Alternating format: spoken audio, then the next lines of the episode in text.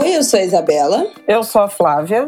E você caiu no de Grilo. Grilo, grilo.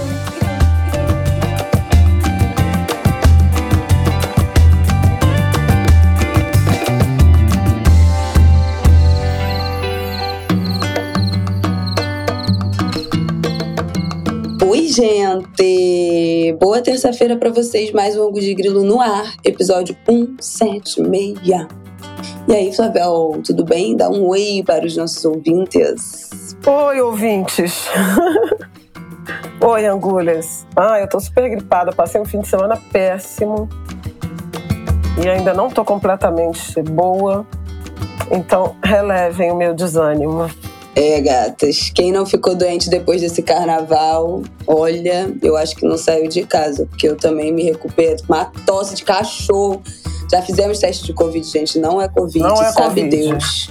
Se é rinite, se é alergia, se é baixa de imunidade. Teve um, um mundaréu de gente com gastroenterite. Pelo menos acho que dessa a gente passou, mas olha, esse carnaval aí da circulação, a volta da circulação viral de verão e carnaval foi babado também. Bom, dito isto, vamos começar nosso episódio de hoje. Vamos abrir falando desta polêmica em torno dessa nomeação, futura nomeação da PGR do STF. Vamos entender o que está rolando, qual é a batata quente que está rolando nesse assunto com a nossa especialista aqui, Flávia Ol. Depois vamos falar das joias, né, gente? Não tem outro assunto na última semana do que essas joias, esses 16 milhões de reais em joias que tentaram chegar ao Brasil, fazer com que chegasse às mãos de Michele Bolsonaro e não conseguiram. Viva! Viva alfândega do aeroporto de Guarulhos! E, para fechar, vamos dar uma palhinha, mas assim, a última, o último fio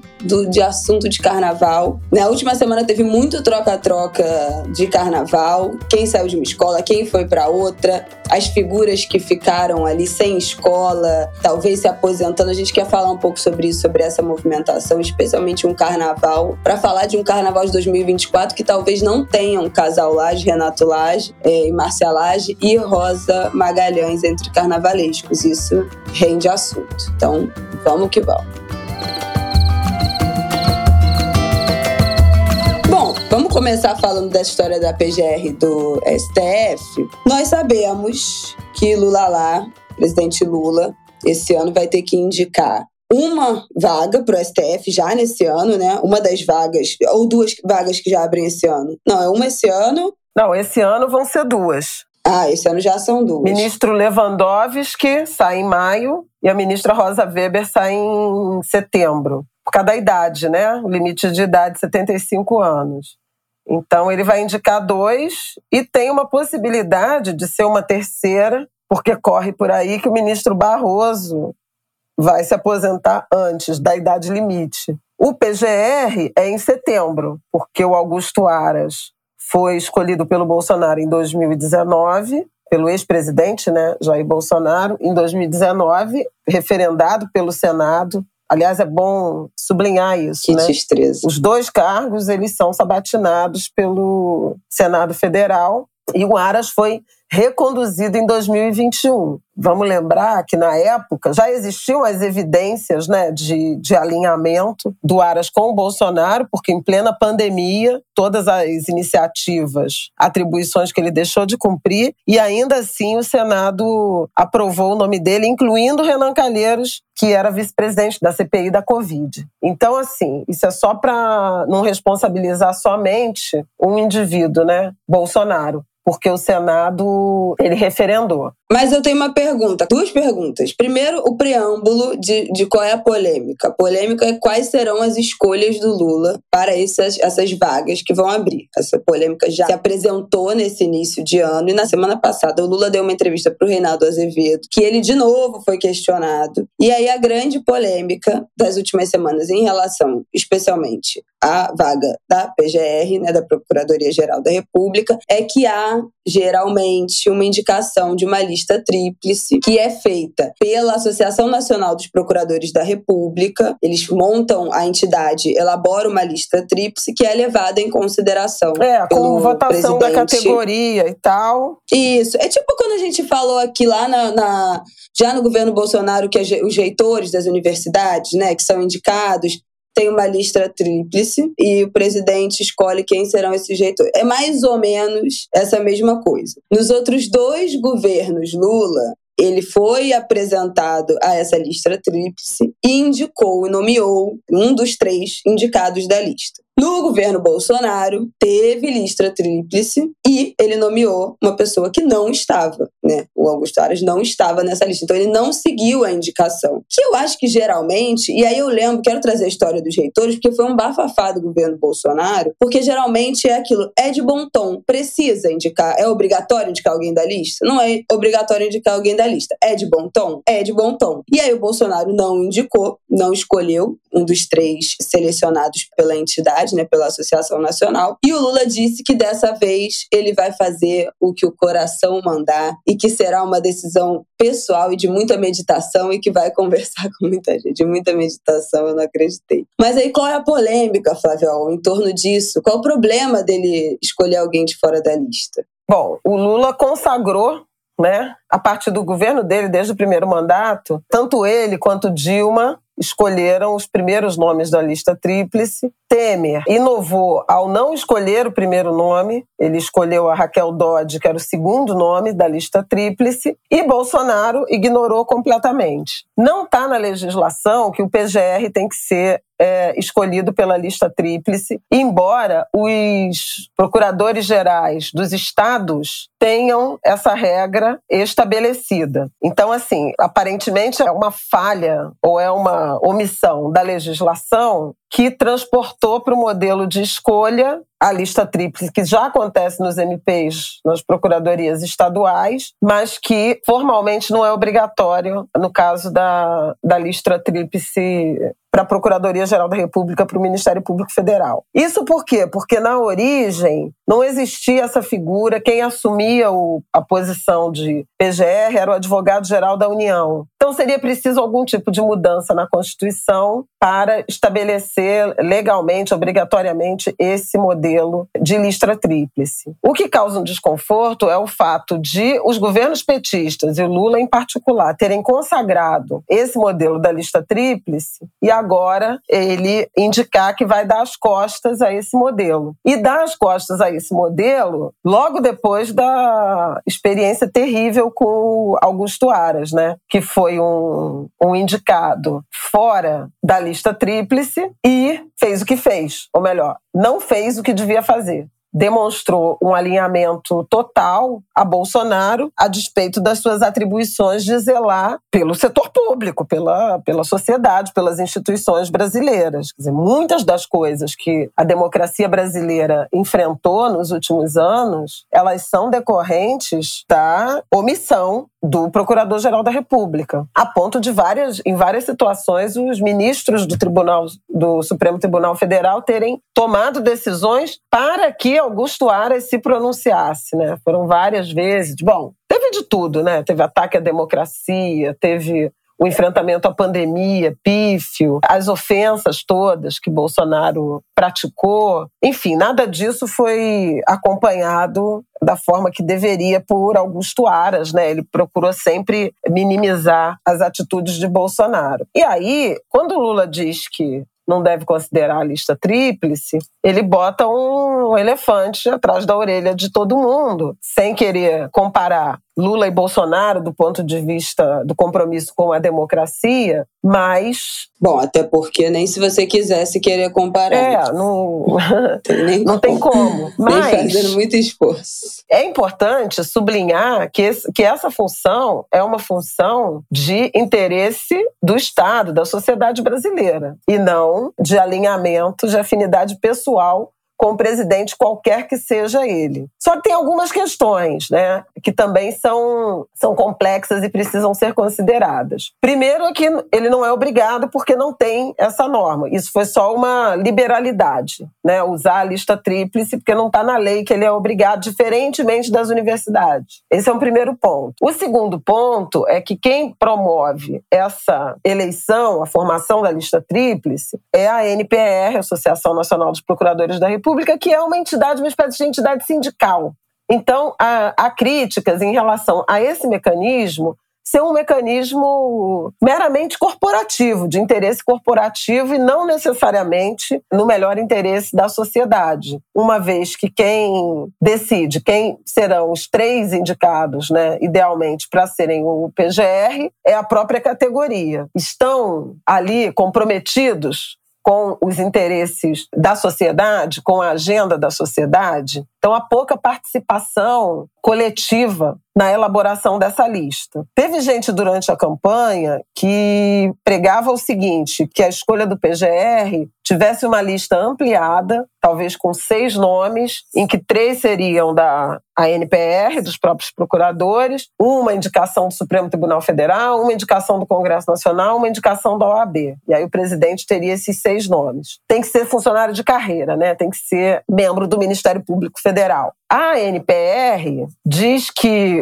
é contra essa participação de outras três entidades, porque nos casos dos ministérios públicos estaduais, você tem legalmente constituído a escolha entre os próprios membros. Então, não faria sentido ter um modelo diferente para a escolha do PGR. E a Sena, com um processo de escolha eleitoral mais transparente, com participação da sociedade, com debates, debate com participação da, da imprensa, com participação da OAB, com participação de outras representações, seja da sociedade civil, seja do judiciário, de modo a garantir um processo mais democrático, com apoios mais amplos, que aí ajudaria o presidente da República a fazer sua escolha, embora ainda baseada na lista tríplice. Eles não jogaram a toalha, né? Estão querendo propor medidas mais transparentes é, para tentar sensibilizar o Lula a não desprezar por completo a lista tríplice.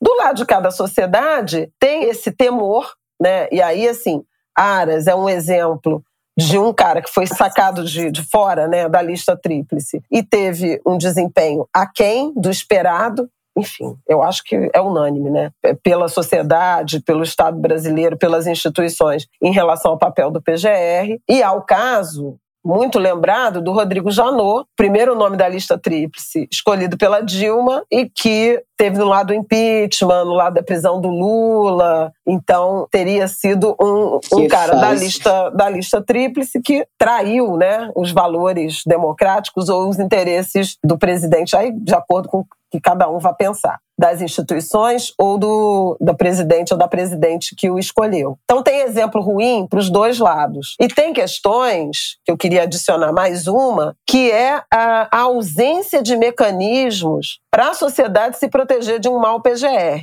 Né? É, Augusto Aras deixou de fazer várias coisas e a gente não tinha como obrigar Aras a fazer, tirar o Aras. Então tem vários debates e várias questões, né, provocações, inclusive proposições do ponto de vista de, de legislação e de regulação, que é se o, o Aras não cumpre é, o que está previsto nas suas atribuições, o PGR, né, no caso o ARAS, o atual, que mecanismos que se tem, Conselho Nacional do Ministério Público, o Supremo Tribunal Federal, para obrigá-lo a fazer o que ele tem que fazer? Porque é tudo muito, muito solto. Né? É um pouco no meio dessa discussão que a gente está. Seja porque o Lula diz que vai ouvir mais gente e não se sente obrigado a seguir a lista tríplice, seja de uma sociedade que também tem uma desconfiança em relação a não seguir a lista tríplice a partir da experiência de Bolsonaro com Aras, que foi leal ao presidente, mas não foi leal à sociedade que ele deveria representar. E aí eu tenho uma dúvida, porque você tinha falado lá do Senado, né, que tanto o STF, tanto as indicações do STF quanto a indicação da, da PGR, eles são sabatinados, são reiterados pelo Senado, mas eles são Porque assim, a gente sabe que ah, eles podem ser vetados pelo Senado, mas podem mesmo, de fato, são. Ou é mais uma.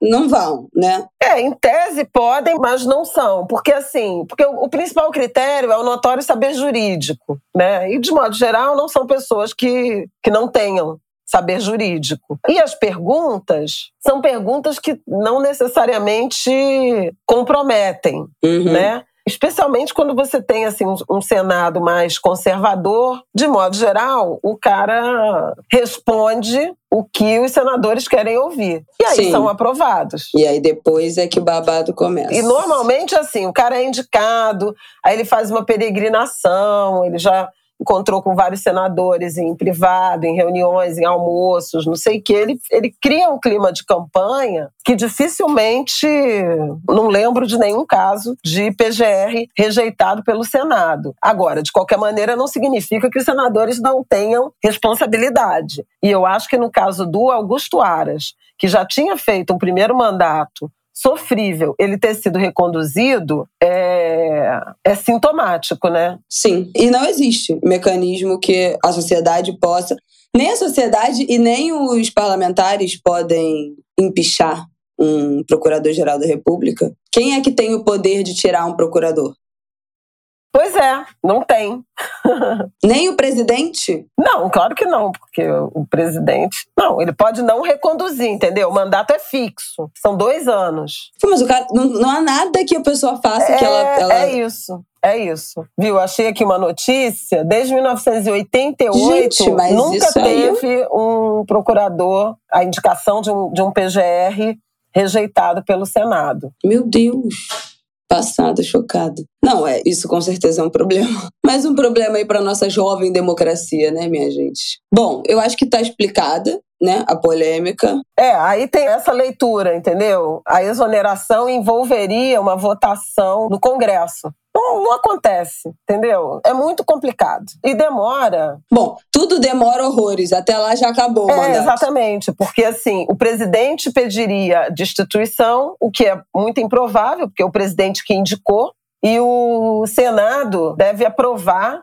autorizar essa destituição a partir de um voto de, de maioria, de maioria absoluta, não qualificada. Ou seja, é menos sobre destituir e mais sobre garantir que ele cumpra as suas atribuições. Então, assim, o Lula vai ter que indicar um procurador até setembro e a gente está no meio dessa polêmica em relação a usar ou não a lista tríplice. Que lista tríplice será essa? Meramente de formação corporativa ou com outros elementos, com apoio de organização da sociedade civil, algo mais amplo, mais democrático, como a NPR promete resolver, ou com a indicação de outras organizações da sociedade civil, por exemplo, a OAB, por exemplo, é, ONGs né, ligadas à questão do judiciário. O Biratã Caseta, que é o presidente da ANPR, que é um procurador também, ele dizia poderia ter debates e arguições em relação a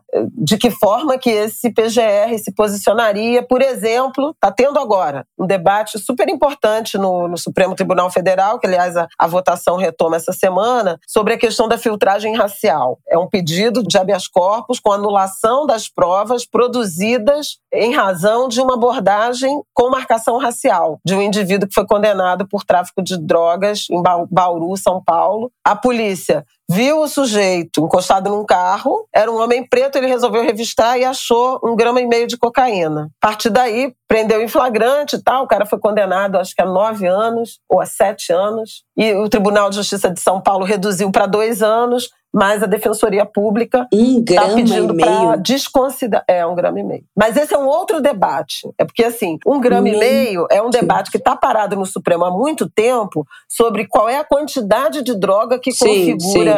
Porque a nossa lei de drogas uso, não tem né, essa... o consumo, Isso. que a gente não tem. Mas a questão é que é tudo absurdo. Mas é absurdo porque os policiais disseram que abordaram porque era um cara preto parado, encostado num carro. E aí, o que, que a PGR fez nesse julgamento? Tá 3 a 1 perdendo, né? O ministro Faquim, que foi o relator, ele votou pela anulação dessas provas produzidas por marcação racial, dessa abordagem policial baseada em raça, filtragem e racial. Ele tá perdendo? Tá perdendo. Alexandre de Moraes. O Brasil. Alexandre de Moraes. Que já era crime. Luiz já foi crime antes de descobrirem o que nem é o que nem deveria ser crime, né? Porque minha leitura é essa. É. Os policiais tomaram de, uma atitude criminosa né? de preconceito então, os policiais já cometeram o crime antes de descobrir a droga. E aí, tudo bem, já é outro debate, que um grama de cocaína não é tráfico nem aqui, nem em lugar nenhum do, planeta. Mas beleza. Mas aí é outra discussão. Mas assim, se interrompe antes, né? Pois é. Acabando. Não tem, não tem descoberta. É sobre isso. Tá Uma droga. vez que os policiais disseram que abordaram, que desconfiaram porque era um cara preto, a defensoria está dizendo ao Supremo: olha só, isso aqui é filtragem racial, essas provas devem ser, não devem ser consideradas, porque elas foram motivadas motivadas pelo racismo e tal. O Faquin disse, é isso. Mas Alexandre Concordo. de Moraes, André Mendonça e Luiz Toffoli disseram que não, porque o cara estava perto de, uma, de um lugar que é boca de fumo, e aí. É,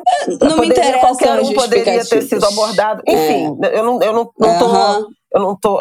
Eu, eu, não li os votos dos outros ministros, mas tá 3 a 1 Mas isso tudo é que eu tô contando, tá 3 a 1 o, o julgamento retoma na quarta-feira, semana que vem a gente até pode voltar nisso. E esse é um ponto super importante, né? É um julgamento muito importante no, no Supremo, porque ele pode determinar a mudança de protocolos policiais, de abordagem policial. Que nem grampo ilegal, né? Não é prova. Pode pegar a confissão Sim. que quiser. Se o grampo não for legal, não é prova. Mais ou menos a mesma, a mesma mesma lógica. Uhum. Mas o que eu tô querendo dizer sobre isso. Tá... Não, porque a, a, a, Lindora, a Lindora Araújo, a vice Procuradora-Geral da República, foi lá dar a, a, posição dela e disse que foi contra a tese da defensoria, dizendo que não tem nada a ver, que estava num lugar, estava com droga, num lugar onde é de venda de cocaína, que os traficantes não botam quilos de droga na, na mochila. Todo mundo sabe que eles usam uma quantidade pequena justamente para não configurar tráfico e tal. Mas, assim, é a Procuradoria-Geral da República fazendo uma defesa defesa no Supremo Tribunal Federal contrária a um debate que a sociedade quer travar sobre abordagem policial. Eu trouxe isso para falar da, de como a Procuradoria-Geral da República pode se posicionar contra um debate coletivo importante, relevante da sociedade, para somar com a ideia de que a escolha deveria ser mais democrática e não personalíssima no interesse do que a sociedade está debatendo. E aí, nesse sentido, quando o, o presidente da NPR fala a gente está disposto a fazer uma campanha para chegar numa lista tríplice mais alinhada com o debate da sociedade, isso é importante, entendeu? Uhum. Do que ser o PGR, que é meu amigo e que não vai me prejudicar. E no, no, que diz respeito ao Supremo Tribunal Federal, o presidente indica e o Senado também reverencia. Aí vai ser uma questão mais rápida, porque o Lula praticamente está praticamente decidido a fazer do Cristiano Zanin, que foi o advogado dele, né, nesse caso todo da Lava Jato e tudo mais, sucessor do ministro Ricardo Lewandowski. E ele até falou: ah, se eu indicar o Zanin, todo mundo saberia por quê, e ele é merecedor e tal. E aí, assim, eu só queria botar um.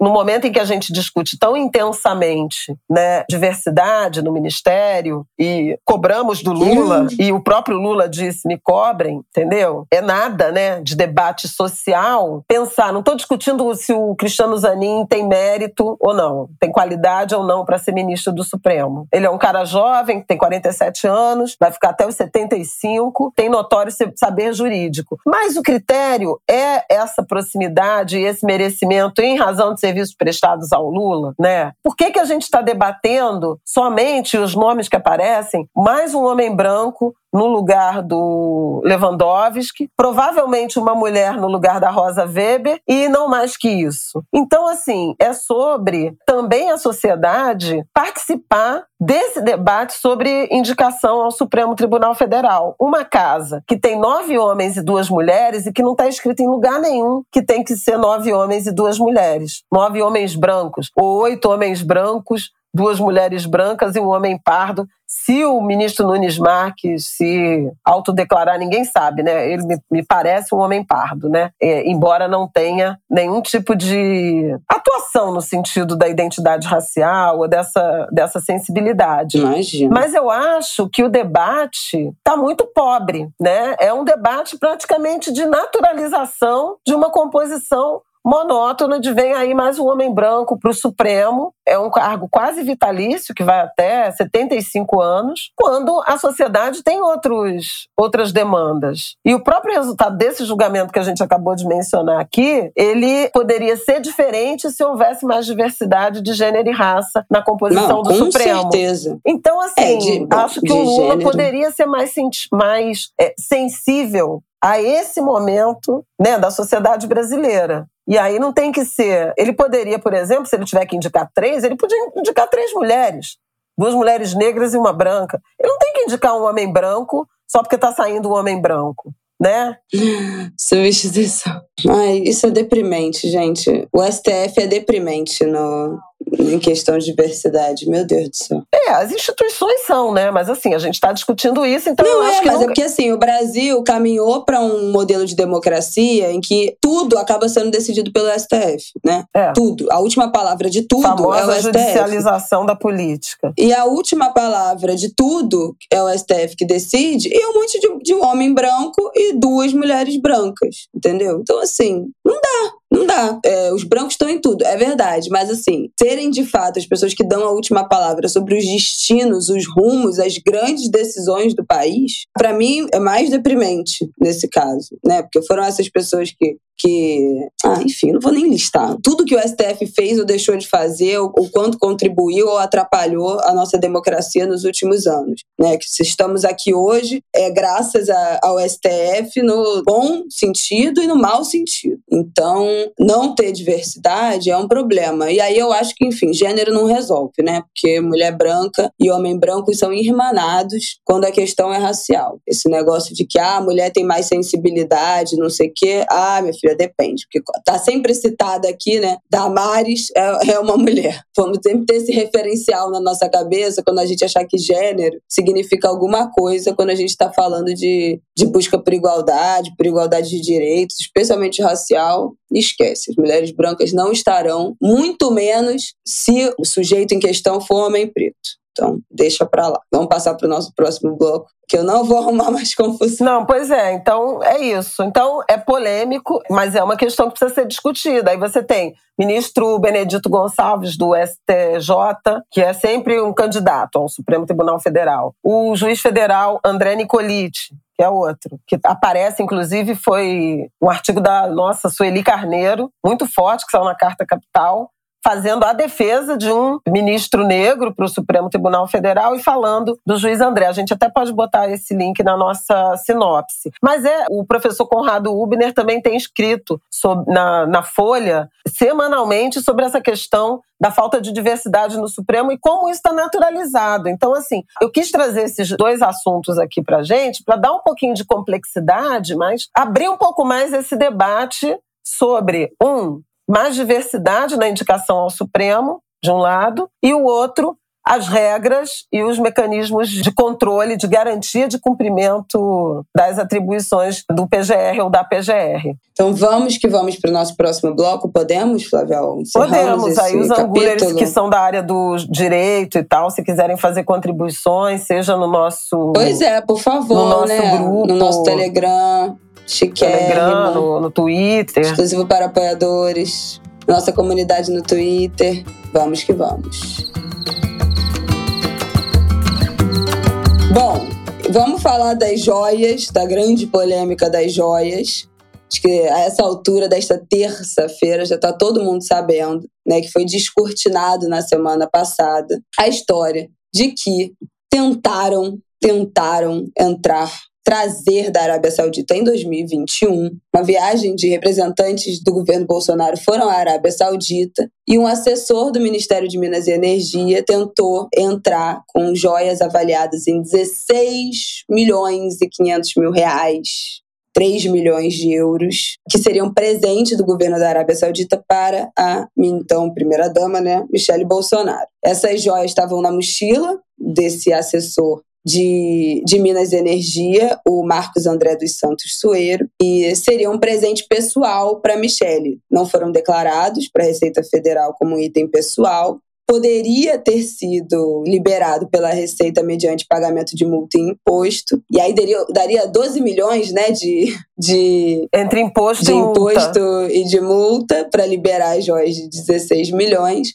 E aí esse, essas joias ficaram retidas e houve três tentativas do governo Bolsonaro, com todas as mexidas de pauzinhos possíveis, para tentar liberar essas joias e entrar com essas joias para uso pessoal da Michelle, né, para serem acervo da família e não do governo. Tem essa diferença, que as joias, se tivessem sido um, um, um, presente oficial do governo da Arábia Saudita para o governo brasileiro, elas poderiam ter entrado no país, mas seriam é, acervo de posse do Estado brasileiro. Então, estariam lá, por exemplo, expostos como estavam objetos que foram quebrados naquela invasão lá do dia 8 de, de janeiro no Planalto. Não era o caso, né? Essas joias seriam um presente pessoal para Michele e, por isso, não tinham como ser declaradas como pertencentes ao Estado brasileiro. E aí essas camadas foram se revelando, né, dessa história, das mexidas de pauzinhos do governo Bolsonaro para tentar liberar essa joia, que vai desde mandar assessores, emissários do presidente, pessoas, um representante da Marinha. Não, começa já no primeiro momento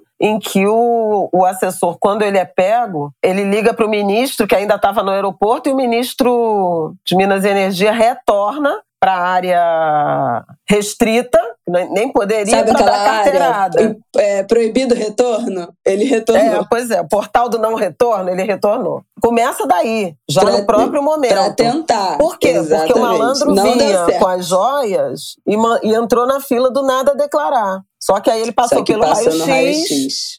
Tinha um cavalo, né? É, um cavalo de ouro, com as patas quebradas, que parece que foi já um negócio para disfarçar. E um colarzão cravado. Um colar cravado, um relógio cravado. Não, assim, era ó, um colar, um relógio relógio, também. Brincos, Brinco. um anel. E no fim de semana circulou que o estojo tinha um espaço para um bracelete que não estava. Então, assim, o fim de semana inteiro foi gente falando: cadê o Não, bracelete? vão achar que tava ali, cueca. tem o- um buraco. E depois a, a informação de que um outro estojo com joias masculinas passou e foi entregue para o acervo muito tempo depois. Então, quer dizer, um outro servidor, com nada a declarar, passou e entrou no país com também um, um lote de joias que seriam destinadas ao presidente e que depois foram entregues ao governo. E houve tentativa, e aí é essa questão, né? Isso foi em 2021, em outubro de 2021, essa chegada, a volta dessa comitiva e esse começo dessa saga dessas joias, que foram retidas em outubro de 2021. E aí, uma extensa troca de mensagens, um esforço ali do, do gabinete pessoal do presidente de tentar liberar essas joias. Então, com a ida do tenente coronel Mauro Cid, foi lá no aeroporto, especialmente aí no final do governo, né? Depois desse um ano que essas joias estavam presas no aeroporto, no apagar das luzes do 2022, né? Que, que o fim é, que ia mudar o governo, né? Porque o Bolsonaro tinha perdido as eleições, foi, foram as últimas tentativas de liberar essas joias.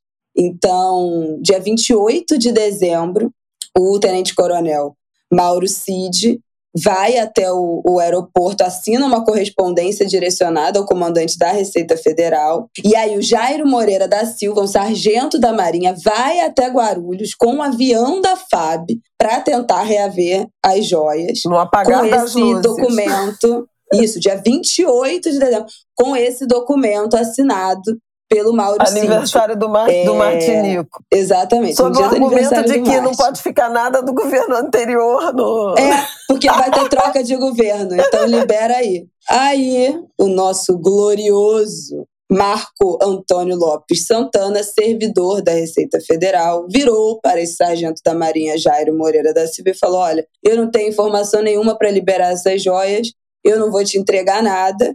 O Jairo insistiu, ligou para alguém, a quem ele se referia como coronel e tentou colocar esse telefone, essa pessoa na linha com esse auditor, né, com, com o Marco Antônio, que falou que não, vai, que não ia resolver nada por telefone.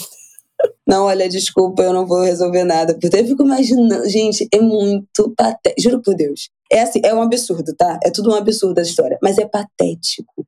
Essa história é patética. Tinha um, um sargento da Marinha, no dia 28 de dezembro, com um telefone tentando fazer um telefone sem fio com o auditor da Receita Federal para liberar joias entra, que tentaram entrar de forma irregular no país há um ano atrás, porque mudar, com a justificativa de que ia mudar o governo. É patético, essa gente é patética. É tudo ridículo nessa história, é tudo absurdo, é tudo de uma burrice.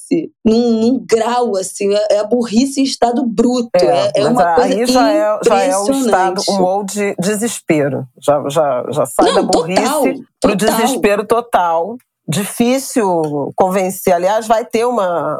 O ministro Flávio Dino determinou a, a abertura de um inquérito, né, de uma investigação pela Polícia Federal, porque tem vários crimes aí, né?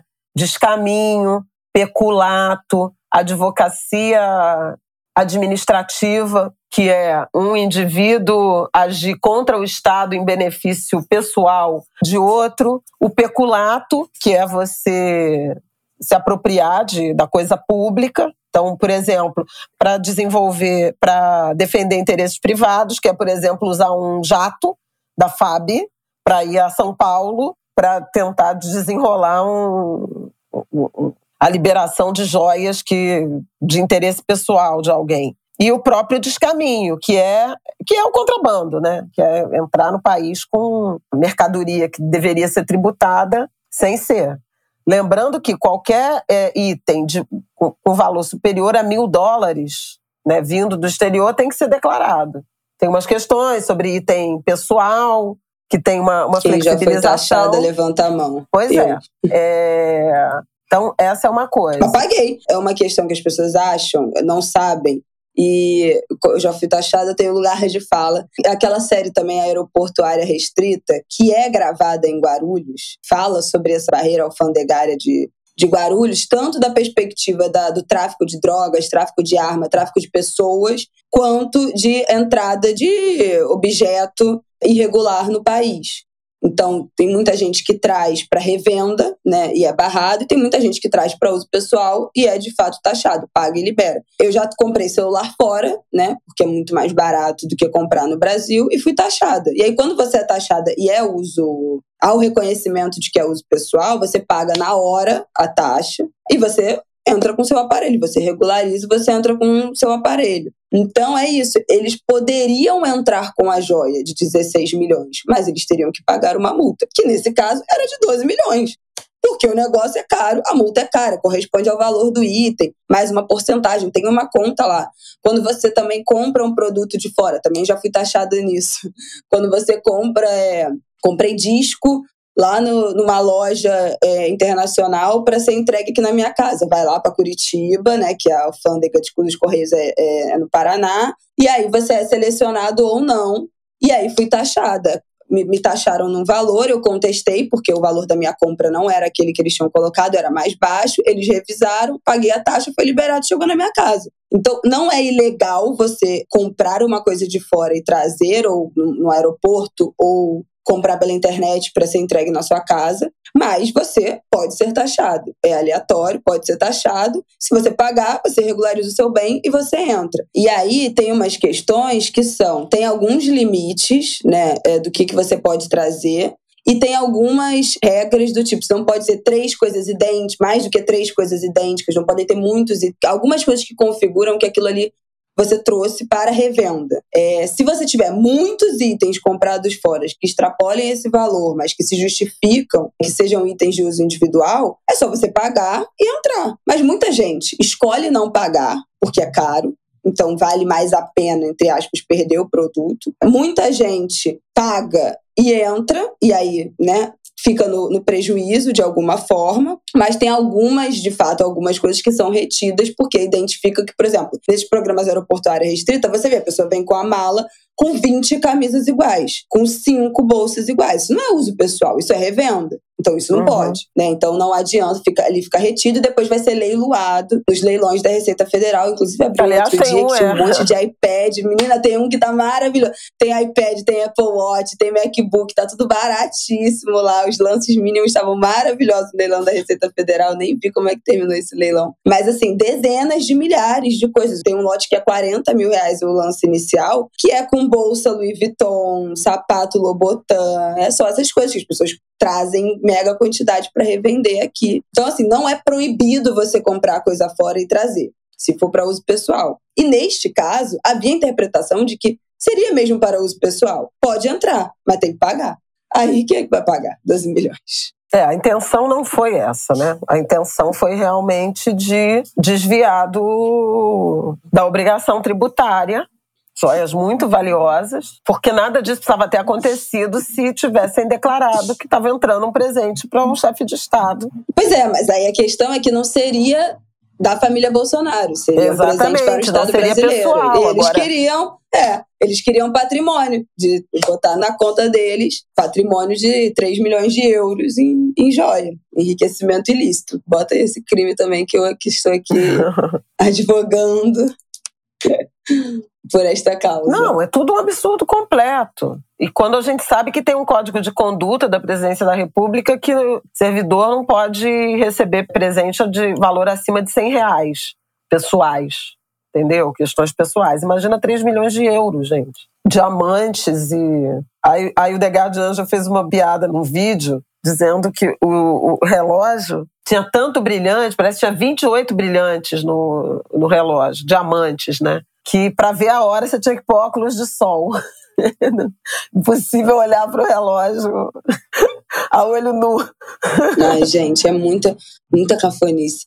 E deixa eu falar a última coisa aqui, que aí a nova polêmica descortinada nessa segunda-feira, que a gente está gravando aqui, é que o chefe da Receita Federal nesse nessa última semana de 2022, né, que estava comandando essas últimas tentativas, essas últimas operações de resgate dessas joias, foi nomeado para um cargo em Paris depois dessa tentativa de liberar as joias. Então esse esse cara chamado, oh meu Deus, Júlio César Vieira Gomes, ele estava comandando a Receita Federal, estava chefiando a Receita Federal nesse final de dezembro. Ele tentou falar diretamente com o responsável, né, o plantonista, o, o responsável que estava no turno em Guarulhos nesse dia 29, quando esse sargento foi ao, ao aeroporto para tentar chegar nas joias, mas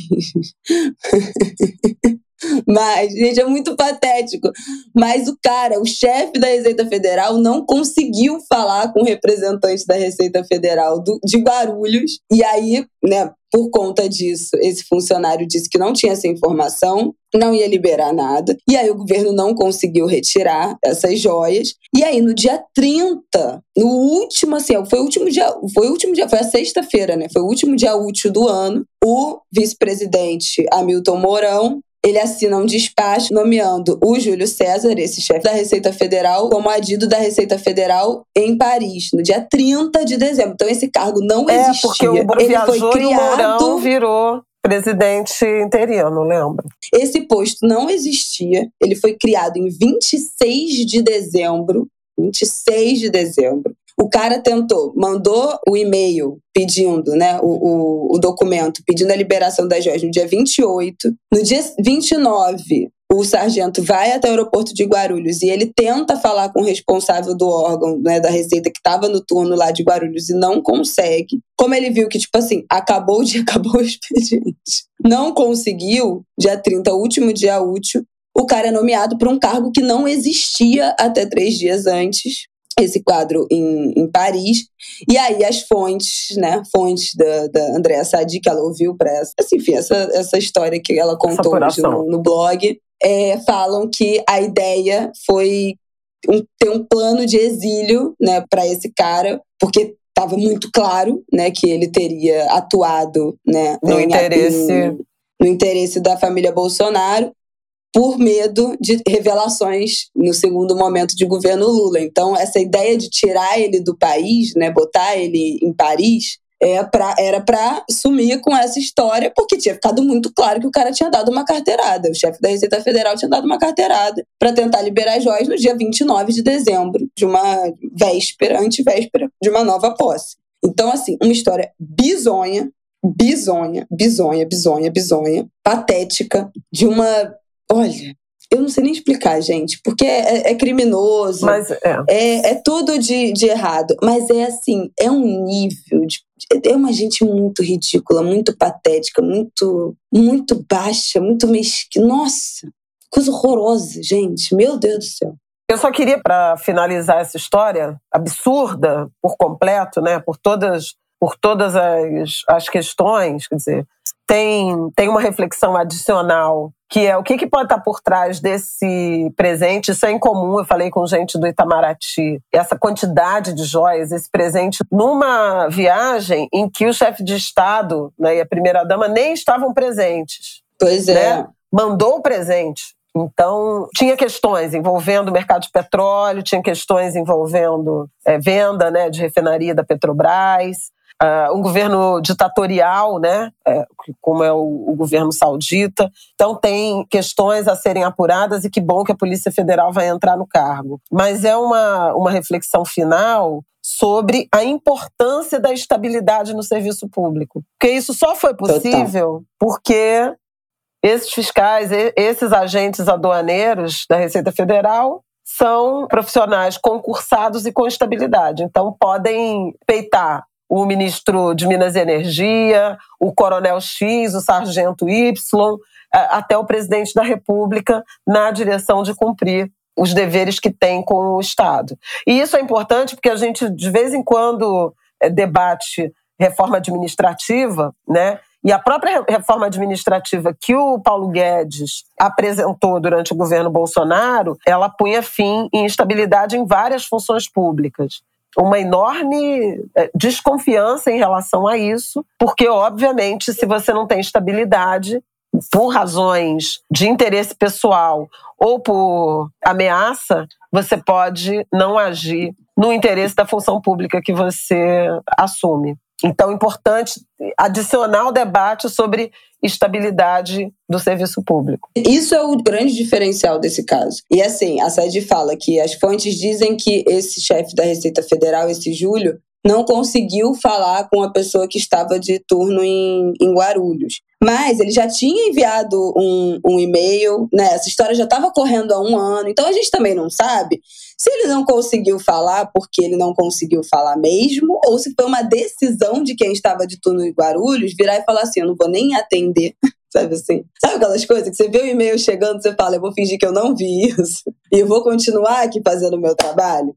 Só que para a pessoa poder fazer isso, ela precisa ter a segurança, né? Ignorar a ordem do, do chefe da sua, da, do seu órgão, do chefe supremo do seu órgão, uhum. ele precisa ter a segurança de que ele pode escolher ignorar uma ordem que é criminosa, que é fraudulenta. Então, assim, a informação oficial é que não conseguiu esse contato. Mas eu uma parte de mim acha que eu acho impossível não ter. Ninguém estava sabendo realmente de nada, né? E esse cara que falou: não, eu não tenho ordem para isso, eu não vou resolver nada por telefone, né? Olha, uma pessoa virar para um sargento que fala que tá com fulano, que não sei o que, que tem um e-mail aí que chegou na sua caixa e ele fala: não, eu não vou, eu não vou resolver isso nada por telefone. Então, assim, tem que ter muito muita certeza, né? Eu acho que isso, uhum. a estabilidade é a palavra. Eu acho que nesse caso é gritante, assim, como, como fez diferença para que ninguém arredasse pé das suas decisões corretas em relação a esse caso. Então. Pois é, como serviço público é importante. Demais. É isso, minha gente. Vamos para o nosso último papinho rápido aqui nesse ângulo de grilo.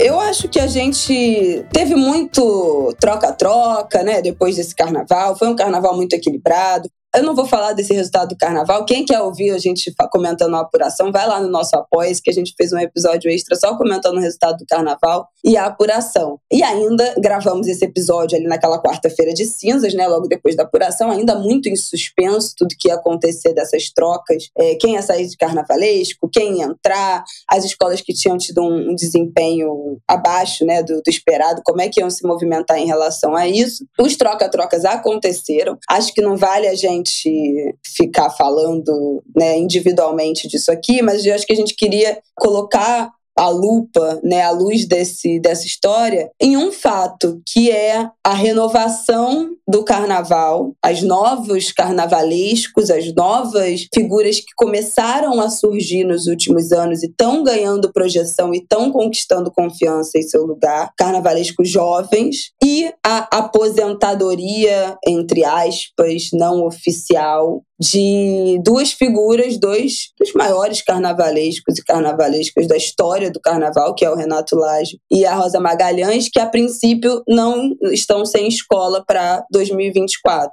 O Renato e a Márcia, né, o casal Lage, foram os carnavalescos desse último carnaval da, da Portela, que foi trágico, né? A gente comentou isso lá no nosso Apoia-se. Comentamos aqui também no Ango de Grilo, mas mais profundamente no Apoia-se depois dos resultados da apuração. E a Rosa dividiu o carnaval da Tuiuti, do Paraíso do Tuiuti, esse ano, com o João Vitor, que agora vai para estar já na Beija-Flor de Nilópolis, um jovem carnavalesco negro. Dentro desse troca-troca, Losada e André saíram da Beija-Flor, João Vitor chegou na Beija-Flor, é, o Losada foi para Portela. Não, o Losada foi para Tijuca. Tijuca, é porque tava todo mundo falando dele na Portela. O Losada foi para Tijuca e o André foi com o Antônio Gonzaga para Portela. O André que estava na Beija-Flor. Então, essas mudanças do carnaval. E aí eu, eu queria até te perguntar, Flávia, qual é o verbo que a gente usa? Ficou sem lugar? Ficou. sobrou? Se aposentou? Parou? Como é que a gente descreve? Porque eu acho que assim, quando a gente está falando do Renato Lage e da Márcia, eu acho que teve um desgaste muito grande na imagem deles nos últimos anos. Inclusive por questões políticas, inclusive por comportamentos do casal em relação é, ao carnaval, à festa. A... Teve um desgaste dessa, dessa relação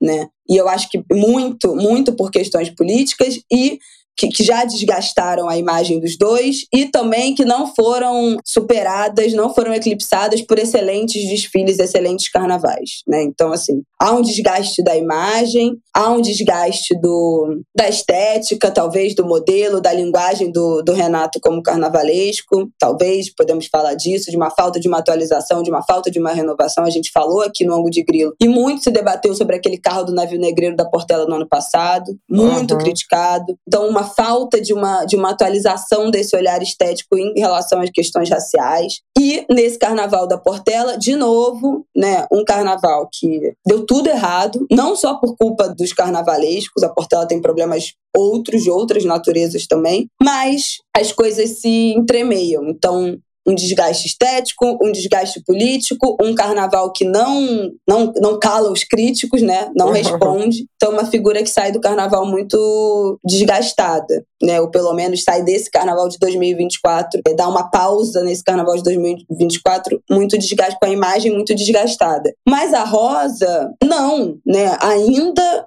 reconhecida, adorada, louvada pelas figuras do carnaval, pelos entendedores, pelos amantes da festa, como alguém genial, fundamental e uma figura, enfim, histórica, lendária e, e, e uma das maiores também. E sem lugar, e sem casa em 2024. Como é que é isso? É, pois é. Eu acho, gente, que a gente está vendo uma. É engraçado isso, né?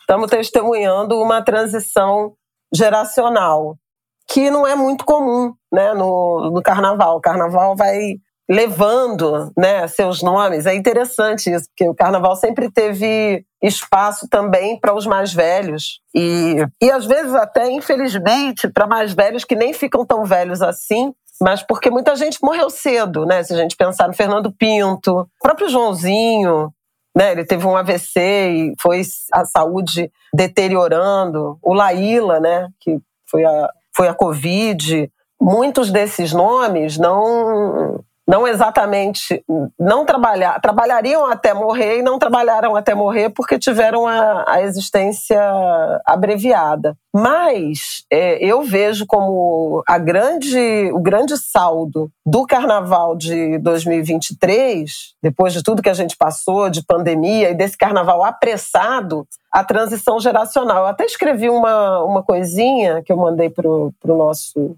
pro nosso grupo, Bela, que é das seis é, escolas né, que ficaram em primeiro lugar, só a Beija-Flor tinha o Lousada, que tem 65 anos e dividiu com o André, então não é exatamente né, um protagonismo é, solitário, individual, mas a única escola que tinha um carnavalesco uh, solo, né, com mais de 50 anos era uh, foi a Vila Isabel com Paulo Barros, que não por acaso a gente falou do quanto ele foi capaz né, de artisticamente se reapresentar. Né? O Paulo Barros, de fato, e eu já falei aqui várias, várias vezes, a Isabela fica mordida, mas eu vou repetir, ele produziu o carro mais impressionante do carnaval de 2023, aquele são Jorge. E eu não sei se eu comentei aqui, mas eu encontrei o Bora e o Haddad, Bora Haddad, o Leonardo Bora, Haddad. Bora?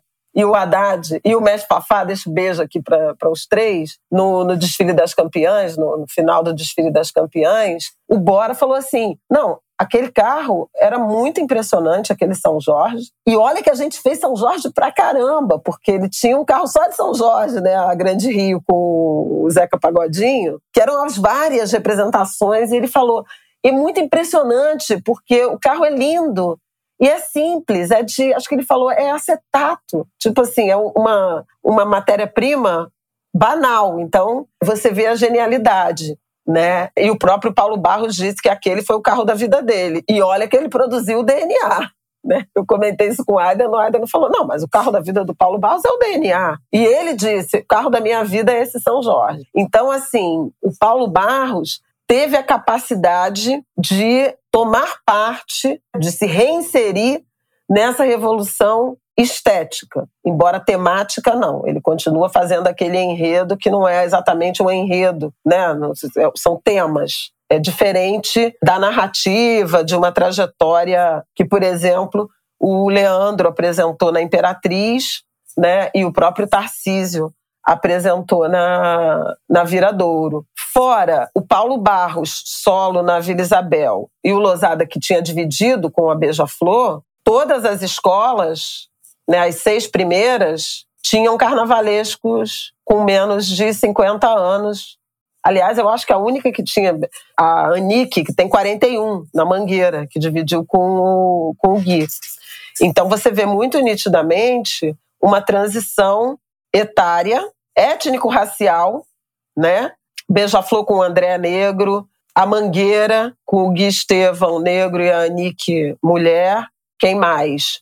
Aí Leandro Viradouro Tarcísio é um homem branco, mas também jovem. Aí você tinha a Tuiuti, que veio com a Rosa, e o João Vitor, agora uh, na Beija-Flor, mas é um homem negro, né, um jovem negro. Então tem, tem alguma coisa acontecendo do ponto de vista de um tanto mais de diversidade étnico-racial e a expectativa é de que porque a Nick virou um exemplo solitário, né, feminino, de gênero não, mas étnico-racial e de é, estética e de narrativa, né, que eu acho que se consolida. Eu acho que o Leandro é o cara que inaugura isso quando ele chega em 2016 Sim, na Mangueira. Falar isso. Com a Maria Bethânia, mas a forma como ele, ele fez aquele enredo, mas aí depois, nos anos seguintes, com dinheiro ou sem dinheiro eu brinco, História para Ninar Gente Grande, que é o enredo da Marielle. É, é...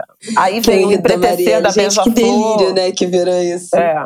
Enfim, mas é porque é assim que as pessoas reconhecem. Que não é, né? Mas é, enfim, é assim que as é, pessoas é, reconhecem o, o Bora Haddad, né, com o Tata Londirá, com a reinvenção da Grande Rio, né, com Tata Londirá e com depois Exu, absolutamente é, revolucionário. Não, que não tinha como.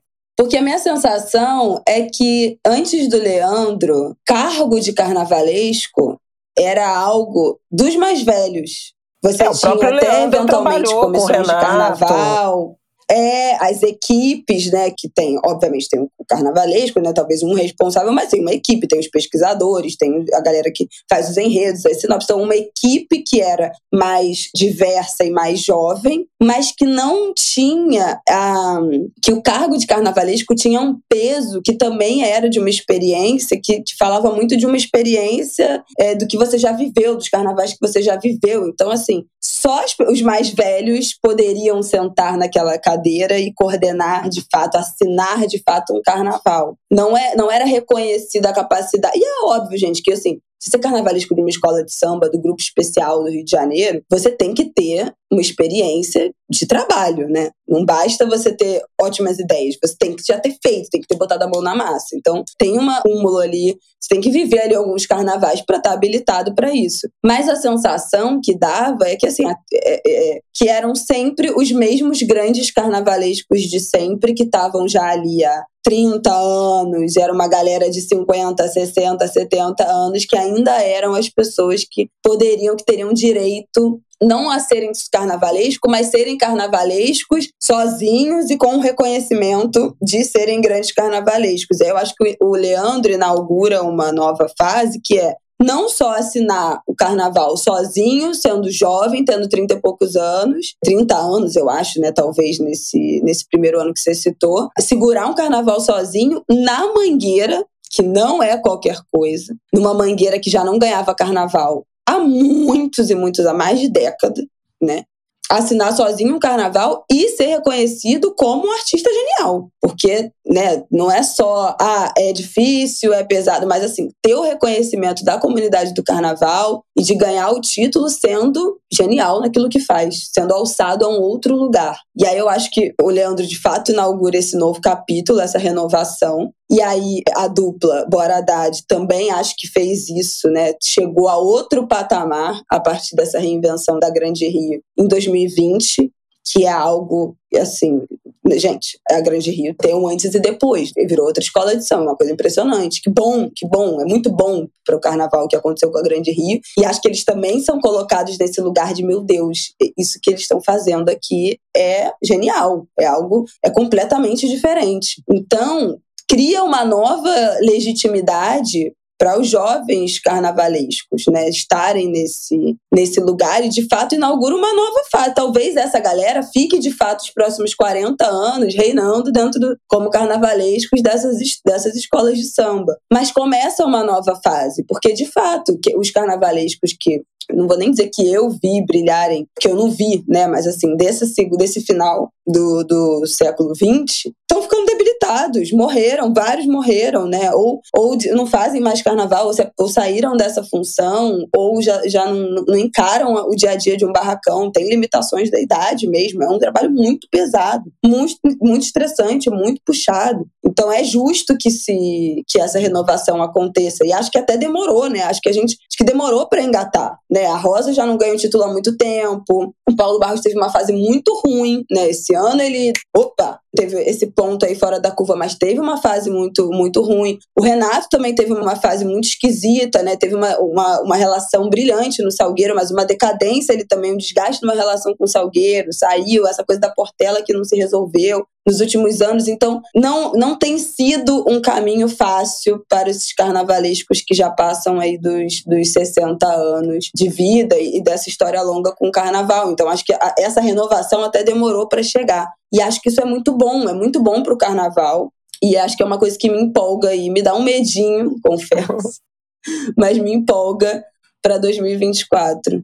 É muito esquisito a gente imaginar um carnaval do Rio de Janeiro sem Rosa Magalhães e sem Renato Lage. Né? Faz mais de 40 anos que eles são protagonistas dessas, dessa festa. Eles têm 11 títulos né, é, no carnaval do Rio de Janeiro, entre Mocidade, Imperatriz, uh, Salgueiro, Vila Isabel. Né? A Rosa foi campeã na, na Vila Isabel muito muito forte a presença deles e eles também a seu tempo em vários momentos ao longo dessas quatro décadas fizeram revoluções estéticas né, e, e, de narrativa que foram acompanhados pelos jovens, né? Eles inspiram muitos jovens.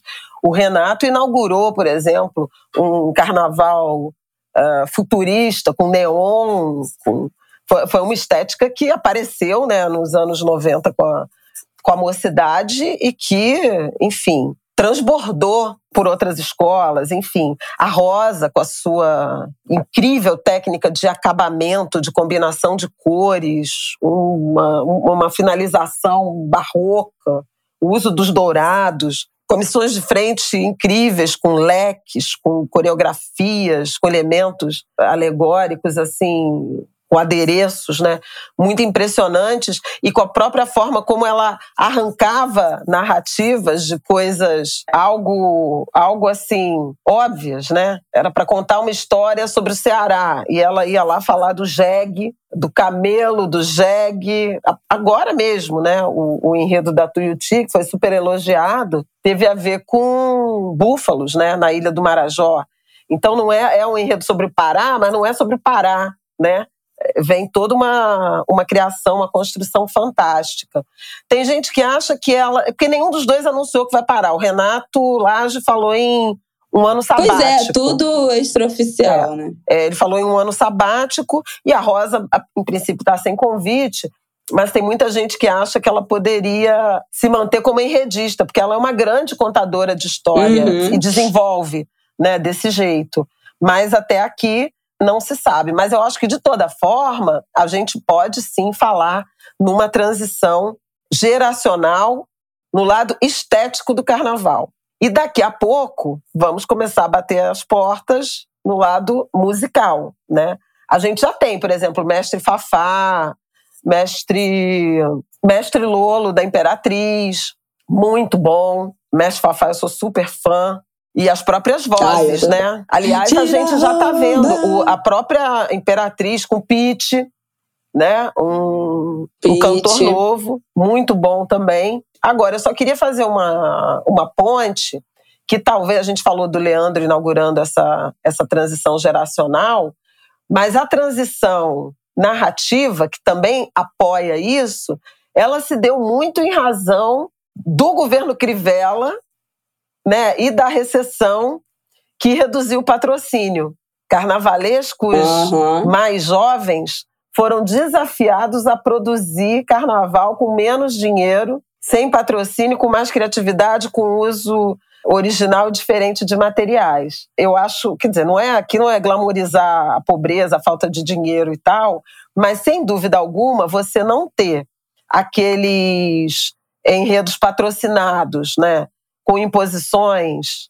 Iogurte. É, entre outros, não, né? Gente, a, gente cada vez que a gente já teve que assistir na Avenida. Né? Mas assim, acho que não ter, não, não ter tido isso. Eu acho que isso também foi um, um ponto que estimulou muito essa transição. Carnavalescos tiveram mais liberdade para apresentar suas histórias, porque não tinha enredo patrocinado, aquela imposição dos enredos CEP e tal menos dinheiro, a, a, obrigação de pensar em outros materiais, em formas mais criativas. Então, tem, teve todo um conjunto né, de fatores que levaram, talvez, a essa a isso que eu estou chamando de transição geracional. Vamos ver se se ela é de verdade. O fim dos enredos patrocinados faz muito bem ao carnaval no sentido enredístico. É, de, porque, de, de qualidade enfim, mesmo, de é muita limitação. Os enredos afros têm, nesse período 2000 e, sei lá, 2006, 2010 a 2020, talvez, a 2016, 2006 a 2016, os enredos afros praticamente sumiram, sei lá, porque tinha tantas outras enredos patrocinados, né, que, ah, quando não tem dinheiro aí faz um enredo afro, isso era piada, né? Ah, esse ano vai ter patrocínio? E não, ah, não tem patrocínio, então é um enredo afro. E aí são os sambas que são os melhores sambas, né? Que tem uns desenvolvimentos muito diferentes. Mas assim, gente, na própria Beija-Flor. Beija-Flor teve um monte de enredo CEP, muito mais ou menos, porque era patrocinado. Teve o Manga Larga Marchador, que foi patrocinado, que foi um, foi um, um ótimo desenvolvimento de enredo, foi um excelente desfile. Eu desfilei, adorei. Olha, eu nem gosto de desfilar, mas esse ano eu desfilei. Mas assim, entendeu? Não dá. Não tenho, eu não tenho nem dúvidas que enredo, é, quando você não tem uma, um, uma obrigação né, de de contar uma história por causa de dinheiro, aquilo abre possibilidades para você apresentar, analisar, trazer, apresentar histórias muito diferentes. É, a Grande Rio ficou anos com enredo patrocinado, fazendo um monte de enredo patrocinado, descaracterizou completamente a história. Né? Então, assim, nos últimos anos, os últimos enredos que a, que a Grande Rio apresentou, né, que foi Tata Londirá, é, Exu e esse ano Zeca Pagodinho, que, que eu acho que até foge um pouco né, do, do, do disso, porque eu acho que o Zeca Pagodinho teve, teve patrocínio. Mas esses dois últimos, que foram a grande teve, virada não. da Grande Rio, foram. Não teve, não, da Brahma. Da Ambev, tu acha que a Ambev não botou não, dinheiro, não? Não, botou dinheiro, não. No carnaval, não. Foi aquelas ações, assim, de... Ah, tá. Distribuir a cerveja diante. É, ação de então, marketing, bom, mas não mas bancaram o carnaval, A grande virada não. da Grande Rio foi, foi, sem, foi sem patrocínio, porque a Grande Rio estava fazendo enredos tenebrosos nos últimos 10 anos, né? Que não tem. Que imagina, uma escola grande como é da Baixada Fluminense merecia uma história melhor. E conseguiu entregar sem esses enredos patrocinados. Então isso é bom, é bom, é bom para o carnaval. Foi bom para o carnaval, para essas viradas do carnaval. E eu acho que até para a gente entender essa nova linguagem e aprender e selecionar melhor. Tô falando que não é para fazer enredo patrocinado, né? Porque isso às vezes remunera melhor a escola, melhora a qualidade do carnaval e tal, mas tem um pouco mais de critério para aceitar certas ofertas. É. Que nos últimos, nesse, nesse início do século XXI, não houve critério. Foi um, uma bizarrice as coisas que a gente já teve que assistir na avenida por causa de enredo patrocinado. Uhum. Mas é isso, né, minha gente? É, enfim, eu acho que vai ser interessante a gente ver né, essas, essas trocas. Vamos ver em que medida esses novos carnavalescos eles se identificam, compreendem as escolas, né? Acho que assim a gente viu o Leandro que ele fez na Mangueira e o próprio esse início, esse, esse casamento aí com a Imperatriz parece mostrar uma, uma afinidade. Vamos ver como é que vai ser André e Toim, né? Como eles chamam Antônio, na Portela. É. A Portela está buscando né, reencontro com uma identidade. Vamos ver como é que vai pois ser é, o talentoso gente. João Vitor na Beija-Flor, que também estava num caminho de, de reencontro João com uma Vitor, nova. Eu confio em você. Pois é, de uma nova identidade e, e teve esse caminho interrompido. Eu acho que foi precipitada a saída do André e do Lousada da, da Beija-Flor, mas seguimos o Salgueiro, que precisa realmente reencontrar. Gente, o Salgueiro eu tô apresentou um enredo, né, sobre os Yanomamis. É, já cometeu uma, um erro na apresentação do enredo. É, mas assim, mas, mas a temática lá. não, né? É, assim, parece consistente. Não, a temática não. Foi. Vamos lá, Salgueiro. A gente tá aqui, gente. A gente tá aqui legislando pelo Salgueiro. Né? Agora, tem uma coisa que. É, pois é, então eu acho importante, vamos ver como é que o carnaval reage à ausência, se confirmada, desses dois gênios, né? Que são Renato Lage e, e Rosa Magalhães, de contribuição. Bom, o nome na história né, do carnaval deles está mais do que assegurado. Vamos ver se essa, se essa transição geracional, se essa galera segura o, o tranco. Vinícius Natal foi para Vila Isabel, então é um grande enredista, né? Estandarte de ouro, fez o Exu da Grande Rio, saiu da Grande Rio, voltou para Vila Isabel. E pode ser interessante essa parceria com o Paulo Barros, né? Que tem, obviamente, uma dificuldade nessa questão de de enredo, eu acho que vai ser interessante. E eu estou muito curiosa Vila também. Isabel, que parece que vai fazer uma reedição em 2024. É, pois é, é. Reedição com Paulo Barros. Coragem. Então, Vamos lá, Vinícius, trabalho. Vinícius, maravilhoso, que é inclusive também um homem negro. Eu acho que tem muita coisa interessante para se ver. Zé Paulo Sierra, fora da Viradouro, eu realmente. Ah, eu tô arrasada. Eu não sei, assim, meu coração tá partido. Uma parceria de 10 anos, assim, eu achava que o Zé Paulo ficaria para sempre na Viradouro. Então fiquei muito espantada com isso. Mas ele saiu e quem entrou é o Vander Pires, que vai para Viradouro. Ah, já anunciaram? É, o Vander Pires anunciado na Viradouro, ele deixou visto. Tuiuti, tinha saído da mocidade para Tuiuti, ficou um ano, vai para Viradouro. Lucinha, que foi para Unidos da Tijuca, né? Voltou para Unidos da Tijuca. Do Vantuí saindo de novo da Tijuca, ele e Vicky. Esquel na Portela, que é um nome Gente, assim, tudo a cara da mangueira. Gente, é uma coisa impressionante a quantidade de, de mudança, assim, muito intensa. Então, tô ansiosa pelo carnaval do ano que vem para a gente ver Pois como é, que é. vai ser estética, artística e melodicamente essa rearrumação do carnaval. Foi um furacão que passou pela cidade do samba Nossa Senhora. depois dos desfiles de Levantou 2023. Salve-se quem puder. É isso, minha gente. Até semana que vem, até terça-feira que vem. Espero vocês lá no nosso grupo do Telegram, lá no Apoia-se. apoia.se barra Angu de Grilo. O link tá aqui no descritivo do episódio. A partir de 10 reais você faz parte lá do nosso grupinho do Telegram maravilhoso. Ouve nosso episódio extra já, já. Já estamos pensando em qual será a nossa próxima temática de episódio extra. Então, em breve, muito breve, vem aí.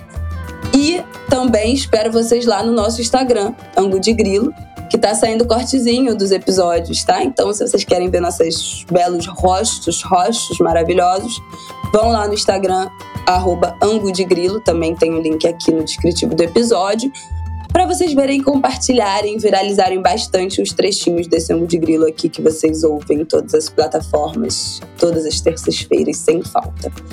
É isso, minha gente. Um beijo. Até semana que vem. Beijo, pessoal. Até semana que vem. Espero que eu com a saúde restabelecida. Foi muito chato esses últimos dias. Foram muito chatos Melhoras, esses últimos dias. Beijos. Melhoras. Um beijo, gente. Até semana que vem.